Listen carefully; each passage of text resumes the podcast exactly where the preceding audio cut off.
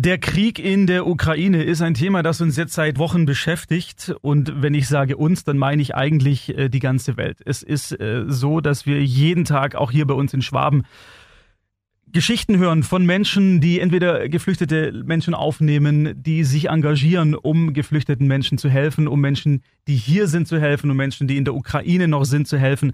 Und ähm, es gibt natürlich auch Leute, die es geschafft haben, von dort hierher zu kommen. Einer davon ist Jörg Drescher und mit dem bin ich jetzt per Zoom verbunden. Die Wunder der Technik, die das Ganze möglich machen. Jörg, ich grüße dich. Ja, hallo. Jörg, du bist aktuell in Berlin, vor ein paar Tagen erst angekommen, warst davor noch in der Ukraine. Du warst der Büroleiter des Deutsch-Ukrainischen Forums in Kiew. Kannst du uns mal einfach so diese zwei Wochen zurückbringen, als das Ganze losging, als äh, Russland angefangen hat, in, in der Ukraine einzumarschieren? Wie hast du diese Situation erlebt? Also ganz an, angefangen hat das Ganze vor circa drei Wochen. Da war das ZDF bei mir und hat mich noch interviewt bei mir zu Hause und hat gefragt, so wie ich die Lage einschätze. Und da habe ich damals gesagt, ja, damals, drei Wochen, ja, ähm, dass es Argumente für den Krieg gibt und es gibt Argumente dagegen und das muss man abwägen. Ich wollte eigentlich in Kiew bleiben und ähm, zwei Tage später, am Dienstag, war ich dann bei Freunden mit denen ich zusammenarbeite in Kiew. Und die haben zu mir gesagt, so 90 Prozent geht es im Donbass los, 50, 50 in Kiew, also Rest Ukraine. Und einen Tag später, morgens um 6 Uhr, rief eine Freundin an und hat gemeint, so die Russen kommen, also hm. einmarschieren. Ich habe gedacht, so ja, okay, wird wohl nicht so schlimm werden. Und ähm, ja, wir haben uns sehr, sehr gut auf den Krieg vorbereitet. Was heißt Doch das? als dann, wie bitte? Was heißt es, sehr gut auf den Krieg vorbereitet? Ähm, das heißt, so, wir haben Vorräte gesammelt, wir haben unsere Wohnungen abgesichert, wir haben ja Maßnahmen getroffen, so wie wir kommunizieren, welche Notfallmaßnahmen zu ergreifen sind. Das ist so vorbereitet. Also Lebensmittel zum Beispiel. Warst du vom Kopf her schon so weit, dass du damit gerechnet hast, dass es so kommen wird? Weil ich glaube, für viele Menschen war das ja von jetzt auf gleich eine Überraschung, dass es auf einmal, dass die Sirenen losgegangen sind und dann, und dann war, waren sie in einer Situation, in die sie niemals kommen wollten. Die Sache ist so, ich war 2016 und 17 im Kriegsgebiet im Donbass unterwegs. Also ich kannte mhm. das alles. Ich weiß auch, wie zerbombte Häuser ausschauen und so weiter. Also da, deswegen war ich hat es mich nicht schockiert, muss ich sagen. Und Sirenen und so weiter, ja, man, man lernt relativ schnell, was, was gefährlich ist und was nicht. Also das hm. war nicht, nicht so tragisch. Auch ich habe jeden Tag Artillerie oder Panzer gehört, so wie, wie, wie die geschossen haben. Das war aber weit weg und deswegen hatte ich da auch keine Angst. Das Einzige, was, was wirklich heftig war, war dieser Iskander-Angriff, am, ich glaube am 27.02. Und da hat es einen Stadtbezirk von Kiew getroffen und haben die Russen einfach wahllos auf die Stadt geschossen. Und ähm, einen Tag später war auch eben die Entscheidung getroffen worden von meinen Chefs und auch von mir, dass ich die Stadt verlasse, weil je länger man in so einer Situation wartet, desto schwieriger wird es, die ja aus, de, aus dem Gebiet rauszukommen. Ich habe gestern mit einem mit Hörer telefoniert, der, dessen Frau ist Ukrainerin, die, die Schwiegermutter, die ist 81 Jahre alt, die ist äh, in einer Stadt, an den Namen kann ich mich jetzt leider nicht mehr erinnern. Auf jeden Fall ist sie da eingeschlossen. Drumrum sind laute Minen. Das heißt, es, ist, es gibt kein Rein und es gibt auch kein Raus. Und dann sitzt da jetzt, also diese Vorstellung, dass da jetzt eine 81 Jahre alte Frau alleine in, in der Badewanne ausharrt, nicht weiß, wann es aus ist, wann sie irgendwie raus kann, wann Hilfe in irgendeiner Art und Weise kommt. Das ist einfach eine, eine unvorstellbare Vorstellung für mich als jemand, der jetzt hier im sicheren Deutschland sitzt. Wie, wie hast du das mit den Menschen um dich rum äh, erfahren, diese ganze Situation? Freunde von mir sind noch in besetzten Städten in Mariupol zum Beispiel, wo die Hölle ist. Das ist eine humanitäre Katastrophe. Ähm, in Kiew sind Freunde von mir, die sind geblieben. Viele sind aufs Land geflüchtet zu ihren Familien, auf ihre Datschen. Ähm, viele sind auch nach Deutschland oder ja, ins, ins nahegelegene Ausland gegangen. Es ist eine Katastrophe. Also es mhm. ist kein, kein Honigschlecken. Das Problem ist die, die Versorgungslage.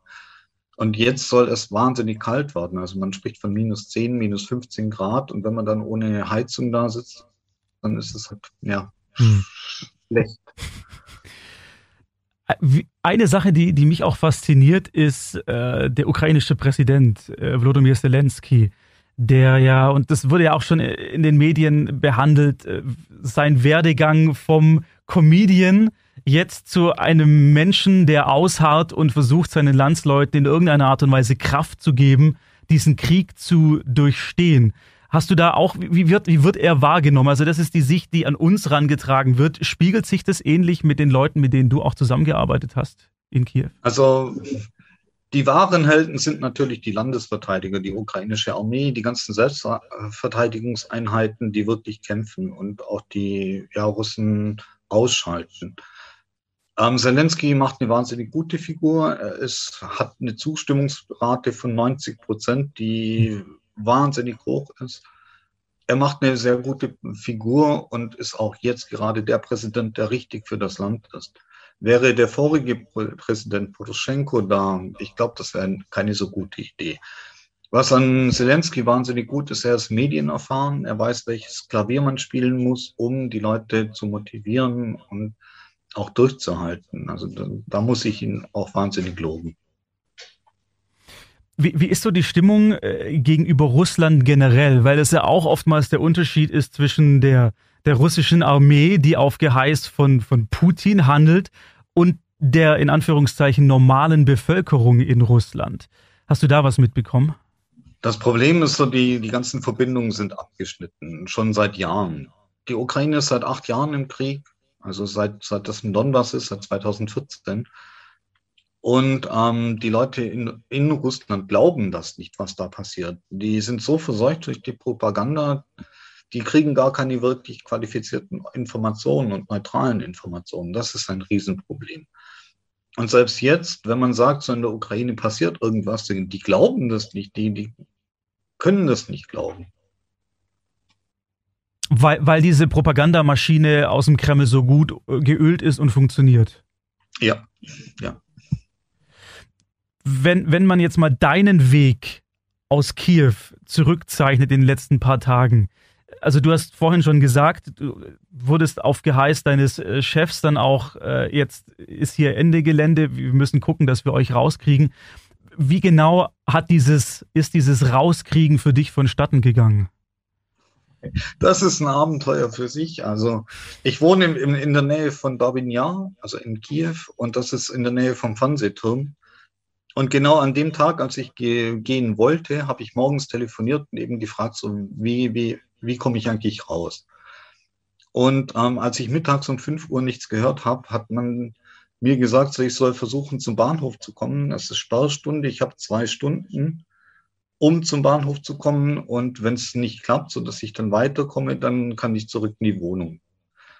Ja, dann bin ich losgegangen, Luftalarm war und war circa 500 Meter von der Metro, die gefahren ist, entfernt und habe gehört, so irgendwas schlägt ein. Habe das auch die Druckwelle gespürt, bin um einen Häuserblock 500 Meter weiter und habe dann gesehen, so wie ja, wie es am Fernsehturm brennt.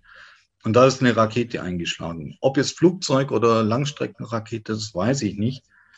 Die Selbstverteidigungseinheiten mit Kalaschnikow standen da mit offenem Mund und haben mich gedrängt, sodass ich ganz schnell in die Metro reinkomme.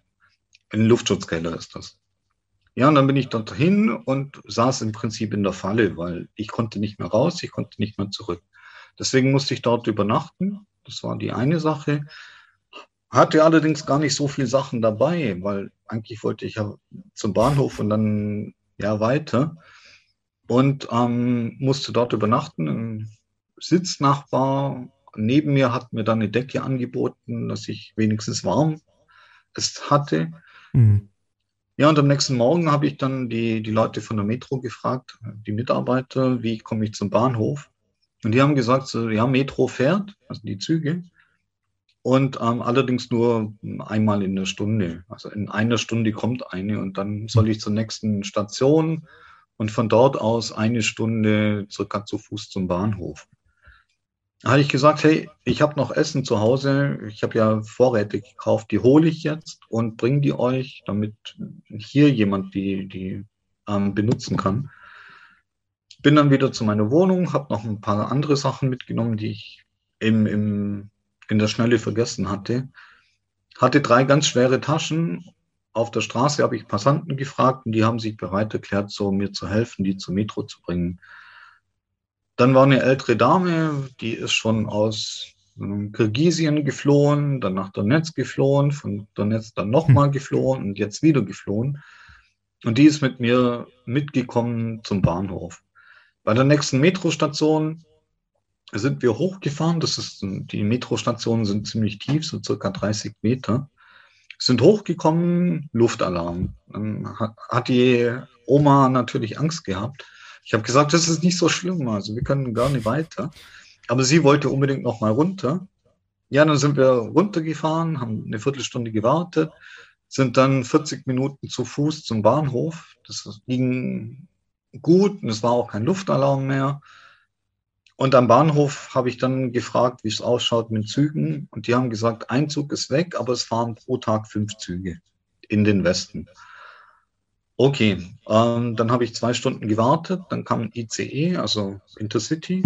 Mhm. Und ähm, die Szenen möchte ich nie wiedersehen, weil ja, wenn Leute boxen und, und gucken, so dass sie in einen Zug reinkommen, wo mehr Leute rein wollen, als, als Platz ist, dann ist das kein, kein, kein, schönes, kein schöner Anblick. Aber ich wusste, es kommen ja noch Züge und deswegen bin ich nicht in den Zug mitgegangen. Und tatsächlich 20 Minuten später kam dann so ein Bummelzug und der fuhr dann acht Stunden Richtung Lviv. Das Ganze hat dann so ausgeschaut, so dass ich keinen Sitzplatz hatte, sondern acht Stunden im Stehen nach Lviv ja, fahren musste. Das ist Lemberg, gell? Lviv ist, ist die, die, der deutsche Bezeichnung ist Lemberg, ja. Genau. Lemberg ist im Prinzip Österreich-Ungarn gewesen. Also es hat auch so einen Flair von, von Wien. Das mhm. ist eine to total schöne Stadt eigentlich. Mhm. Und ähm, ja, kurz vor Lemberg. Das Schöne war halt, es waren Italiener dabei, es war eine Ukrainerin neben mir gestanden und wir haben uns immer abgewechselt. Also ein Platz für drei Personen, halbe Stunde sitzen, eine Stunde stehen. Mhm. Und haben uns eben auch ausgetauscht und war nicht ganz so tragisch, aber es war doch anstrengend. Vor allem eine Stunde dann vor Lemberg hieß es ja, alle Handys ausmachen, kein Licht, ähm, komplette Dunkelheit, weil Angst vor Luftanschlägen auf den Flüchtlingszug. Und das war eine Stunde vor Lviv. Dann in Lviv angekommen. Da haben mich meine ja, wie soll ich sagen, meine Fluchthelfer dann aufgegriffen und mich in die, die Unterkunft gebracht, die vorbereitet war. Ja, und dann war ich in relativer Sicherheit. Mhm. Relativer Sicherheit deswegen, weil es war trotzdem jeden Abend gab es Luftalarm und Sirenen haben geheult. Aber Lemberg im Gegenteil, es gab alles zu kaufen, es haben Restaurants funktioniert. Und dort habe ich mich ein bisschen umgehört, so wie das mit humanitärer Hilfe abläuft, ähm, was gebraucht wird, wer für was zuständig ist. Und ähm, mit dem Wissen bin ich dann ein paar Tage später weiter. Bin, wollte eigentlich mit dem Zug nach Przemyśl, das ist in Ostpolen, Ost-Südpolen. Und ähm, Zug war absolut unmöglich, weil so viele Menschen unterwegs waren. Deswegen bin ich an, ja, mit dem Bus an die Grenze gebracht worden und ähm, dort ausgeladen. Ja, kann man wirklich so sagen, dass man Menschenmassen auslädt. Hm. Hab da vier Stunden im Kalten gestanden, weil die Schlange so langsam lief. Hm. Und es waren Tausende, also wirklich Tausende von Menschen, die über die Grenze wollten. Wobei das sich sehr beschleunigt hat. Also im Gegensatz zu vor einer Woche wo die Leute 12, 24, 36 Stunden warten mussten, bis sie abgefertigt wurden. Auf polnischer Seite dann, als es endlich geklappt hatte, dass ich über der Grenze war, die waren alle total freundlich. da waren dann Hilfsorganisationen, die die Leute versorgt haben, die geholfen haben, da anzukommen. Humanitäre Geste von den Polen, da muss ich wirklich auch die Polen wahnsinnig loben. Ja, und dann sind wir mit dem Taxi, also ich habe da einen Ukrainer in, in der Schlange getroffen, mit dem habe ich mich dann, dem habe ich mich angeschlossen. Der wollte weiter in die Niederlande, wo er ähm, einen Pass hat. Ja, und dann am Bahnhof, das war auch so eine witzige Geschichte, weil im Prinzip hat mich ein, ich habe gesagt, ich stehe an der Grenze und ein Freund von mir aus Berlin hat gemeint, so, ja, wir sind gerade auch im Schemischl, wo bist du? Na, ich sage, ja, ich bin gerade auf dem Weg nach Przemyśl. Dann sagte er, wir haben hier Hilfslieferungen. Wir müssen ganz dringend zurück so und wenn du mit willst, dann komm mit. und tatsächlich am Bahnhof habe ich dann ihn angerufen und das hat funktioniert und er stand innerhalb von fünf Minuten neben mir.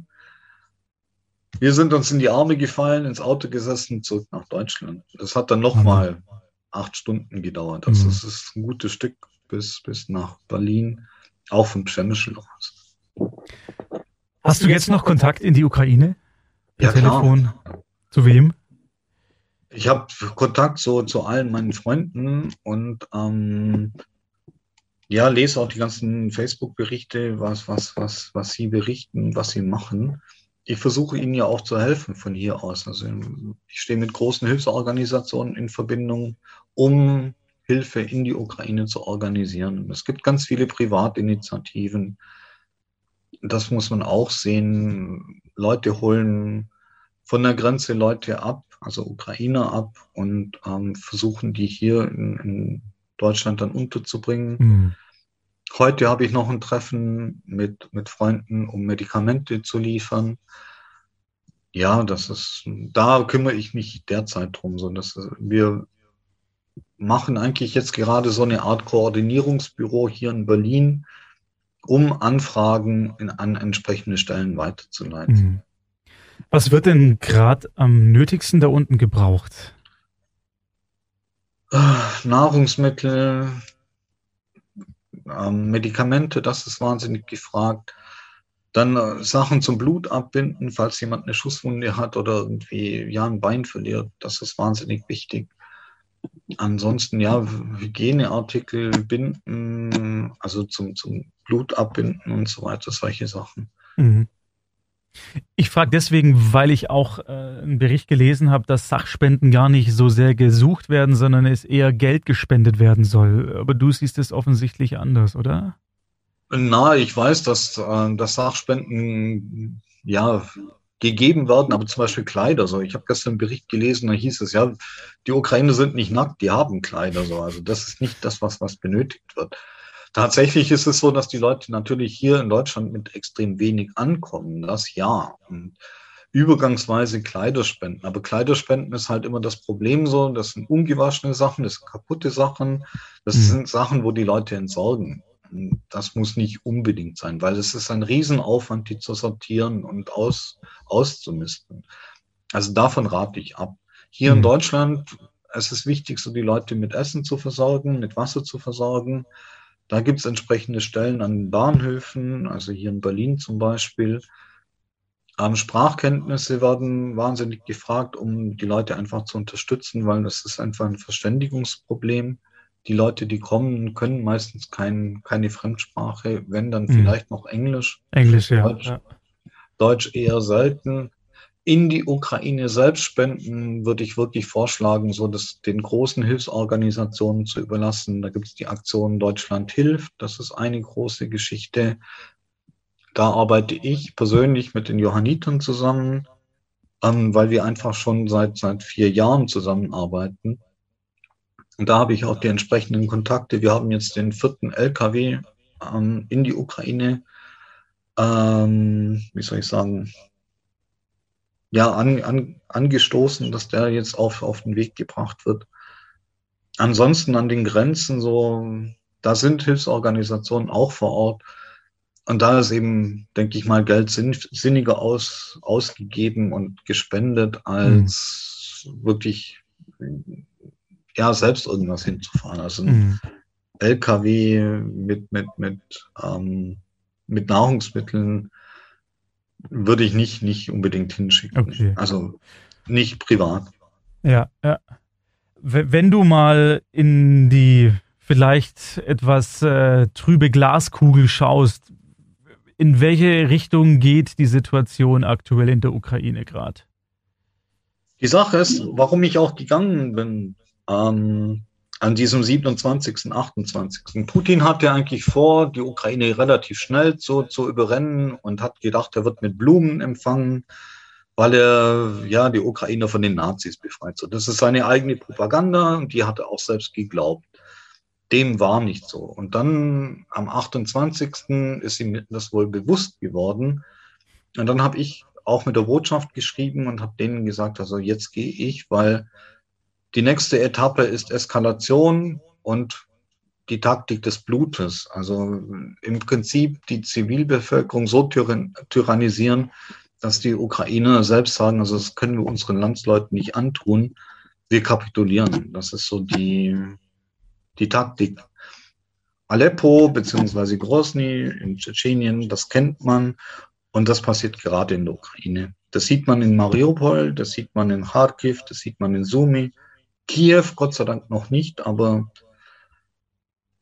ich vermute, dass das demnächst kommt. Also da, da mache ich mir extrem Sorgen. Mhm. Aber die Ukraine werden nicht aufgeben. Das, was, was Putin wohl nicht verstanden hat, so die Ukraine, die ist nicht Russland. Die Leute, die lassen sich nicht kleinkriegen. Selbst nach dem Zweiten Weltkrieg, da muss man in die Geschichte schauen, gab es Partisanenbewegungen gegen die Sowjets, weil die auch die Ukraine besetzt haben, bis in die 60er Jahre. Das weiß man in Deutschland kaum. Und ähm, die Ukraine, die wird nie Ruhe geben. Selbst wenn Putin es schafft, so die dann in Marionettenregierung reinzubekommen, es wird immer Partisanen geben und so viele Leute hat Russland nicht, um die Ukraine so lange zu besetzen und diesen Repräsent, Reprä, repräsentier, ähm, Gewaltapparat aufzubauen, um die Ukraine klein zu kriegen. Also das kann ich mir nicht vorstellen. Die Ukraine ist unbesiegbar, rein mental. Also so muss man das verstehen. Mhm. Siehst du es vielleicht auch so, dass es äh, junge Menschen gibt, die äh, die Ukraine verlassen, weil sie einfach keine Zukunft mehr sehen, sollte sie wirklich an die an Russland fallen? Nein, nein, im Gegenteil. Also ich war in Lviv zum Beispiel, da hat der ja, Wächter von, von, von dort, wo ich gewohnt habe, gemeint so, er hat sich bei der Armee gemeldet, er hatte auch eine Grundausbildung und wenn es hart auf hart kommt, zieht er einen Krieg. Ich kenne Akademiker, die in der Ukraine im Schützengraben stehen, um ihr Land zu verteidigen. Und ähm, das ist unser Land, sagen alle. Ich kenne Leute, Studenten, mit denen habe ich zusammengearbeitet, die sitzen in Kiew und sagen, wir gehen hier nicht weg. Es ist unser Land. Und ähm, wenn das Ganze mal vorbei ist, denke ich auch, die gehen zurück und bauen ihr Land wieder auf, weil es ist nicht. Patriotismus, es ist nicht so dieses Nationale, wie man das in Deutschland kennt. Es ist auch dieser Vorwurf, Nationalisten seien in Kiew oder in, in der Ukraine. Das ist eher so Patriotismus, das ist ein Unterschied. Und die Ukraine ist ein ganz, ganz tolles Land mit einer extrem tollen Geschichte. Die haben Demokratie schon vor 500 Jahren gehabt. Die haben als Polen Litauen war, haben die äh, Städte gehabt, wo, wo sie Marktversammlungen hatten, um gemeinsame ähm, Belange zu besprechen. Also das ist alles irgendwie in der Ukraine schon, schon sehr, sehr lange verankert.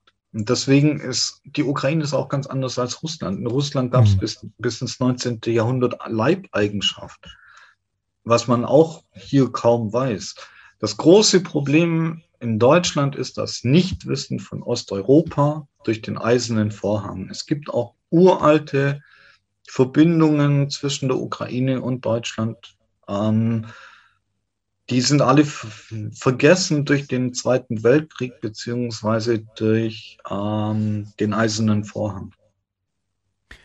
Blickst du abschließend, Jörg, positiv in die Zukunft der Ukraine? Ich denke, es wird jetzt noch eine extrem schwierige Zeit. Und ähm, danach, der Wiederaufbau, wird die Ukraine zu einem extrem blühenden Staat machen. Ich glaube an die Ukraine, ich glaube an das, an die Leute dort. Ich kenne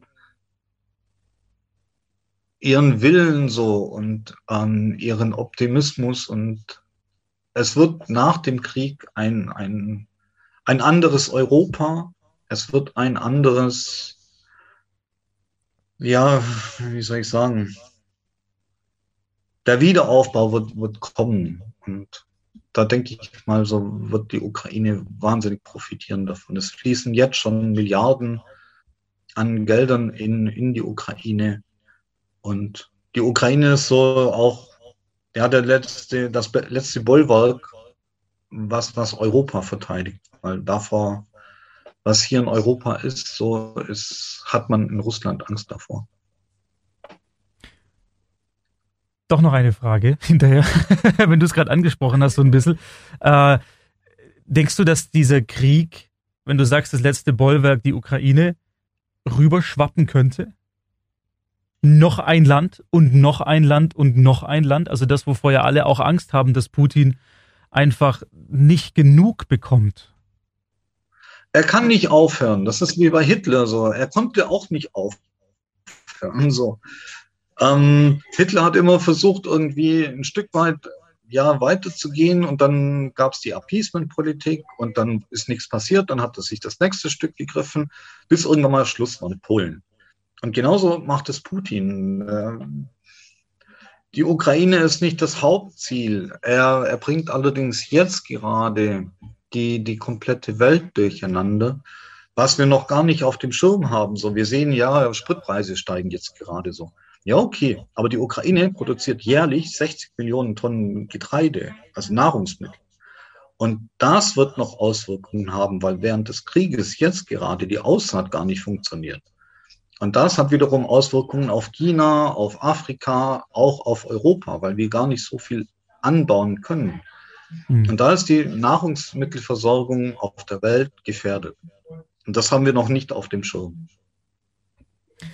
Also wirklich, wie du es auch sagst, dieses Durchrütteln der, der gewohnten Strukturen, die wir jetzt so kennen und lieben gelernt und dadurch uns auch sicher fühlen dürfen, die es vielleicht danach nicht mehr so in der Form geben wird.